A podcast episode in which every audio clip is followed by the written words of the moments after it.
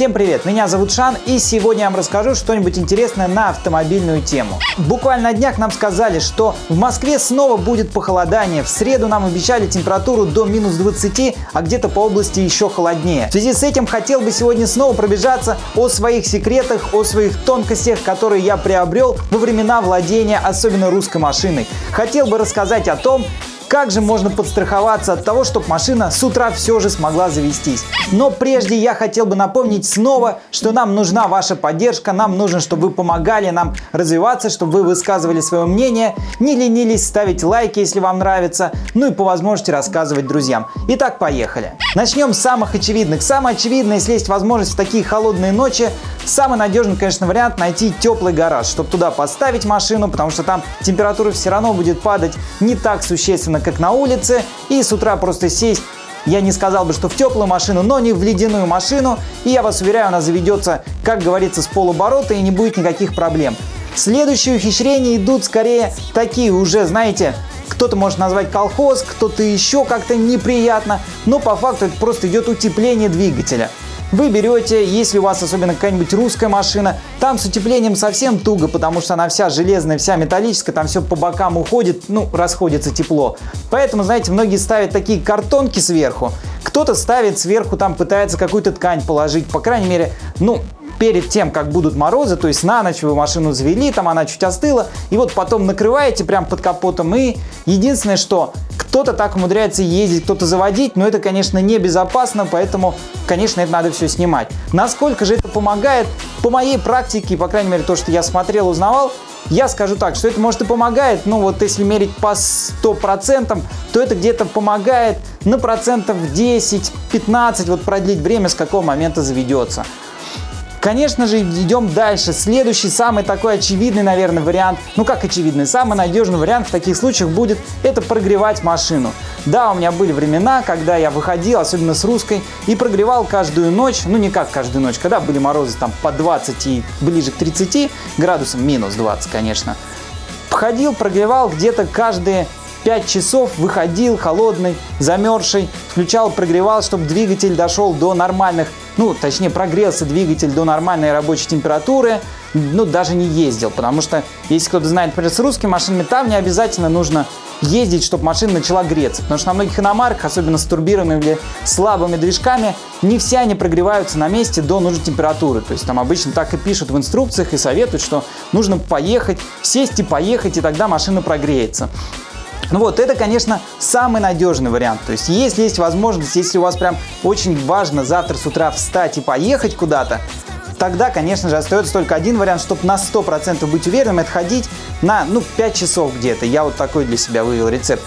Есть следующий способ, ну, он примерно такой же, отличается только тем, что если у вас есть возможность поставить сигнализацию там с турботаймером, по-моему, я не знаю, как точно она называется, особенно на дизелях любят ставить, она просто с пульта прогревается или по режиму, по тому, который вы там выберете режим, она будет постоянно включаться и прогреваться до какого-то, ну, до нужной температуры.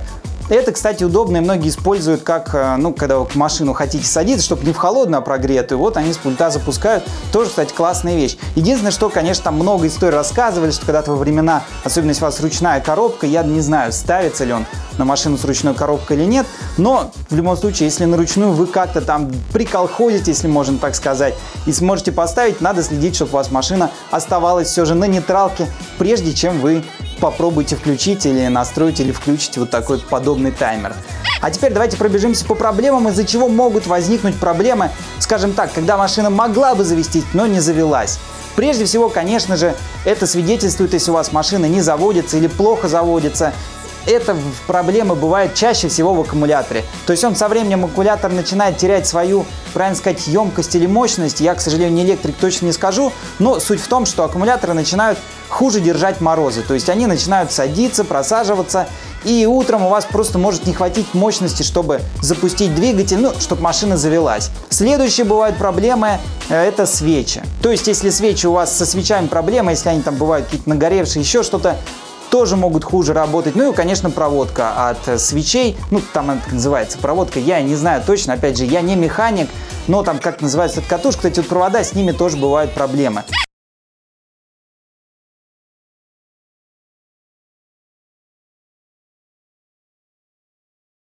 Всем привет, меня зовут Шан, и сегодня я вам расскажу что-нибудь интересное на автомобильную тему.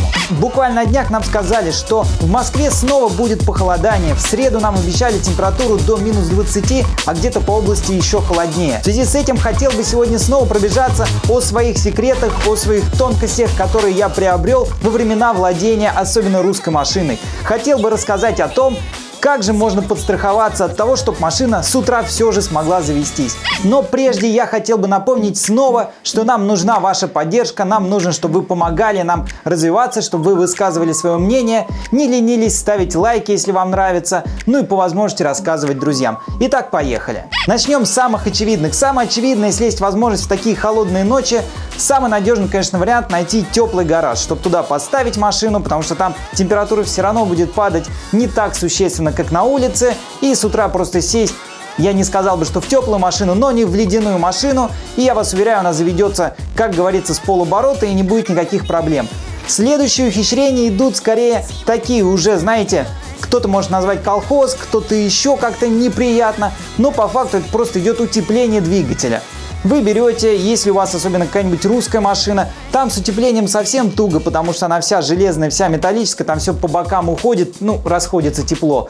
Поэтому, знаете, многие ставят такие картонки сверху, кто-то ставит сверху, там пытается какую-то ткань положить, по крайней мере, ну, перед тем, как будут морозы, то есть на ночь вы машину завели, там она чуть остыла, и вот потом накрываете прям под капотом, и единственное, что кто-то так умудряется ездить, кто-то заводить, но это, конечно, небезопасно, поэтому, конечно, это надо все снимать. Насколько же это помогает? По моей практике, по крайней мере, то, что я смотрел, узнавал, я скажу так, что это может и помогает, ну вот если мерить по 100%, то это где-то помогает на процентов 10-15 вот продлить время, с какого момента заведется. Конечно же, идем дальше. Следующий, самый такой очевидный, наверное, вариант, ну как очевидный, самый надежный вариант в таких случаях будет это прогревать машину.